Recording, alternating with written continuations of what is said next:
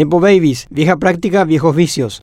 A finales de 2023 comenzaron a saltar tímidamente algunos casos de nepotismo en la función pública, pero con más realce en el Congreso, al que se le puede denominar el buque insignia de los conocidos en la actualidad como Nepo Babies. Sin embargo, a medida que las investigaciones periodísticas avanzaban, fue una verdadera explosión de casos. Los más notorios fueron el del hijo del presidente del Congreso, al que llamaron Tratito, y el de la hija del vicepresidente de la República, Pedro Aliana. Luego vinieron otros que no requieren títulos universitarios para estar en los dichosos cargos de confianza, que mal acostumbró a los legisladores a colocar a cualquier persona que posiblemente deba favores políticos o simplemente quieran dar el primer empleo a sus hijos. La falta de argumentos que esgrimían en cada entrevista era tan notoria que generó todo tipo de burlas e indignación en la ciudadanía a tal punto que varios de ellos se atornillan en sus cómodas oficinas con aire acondicionado en el denominado platillo volador.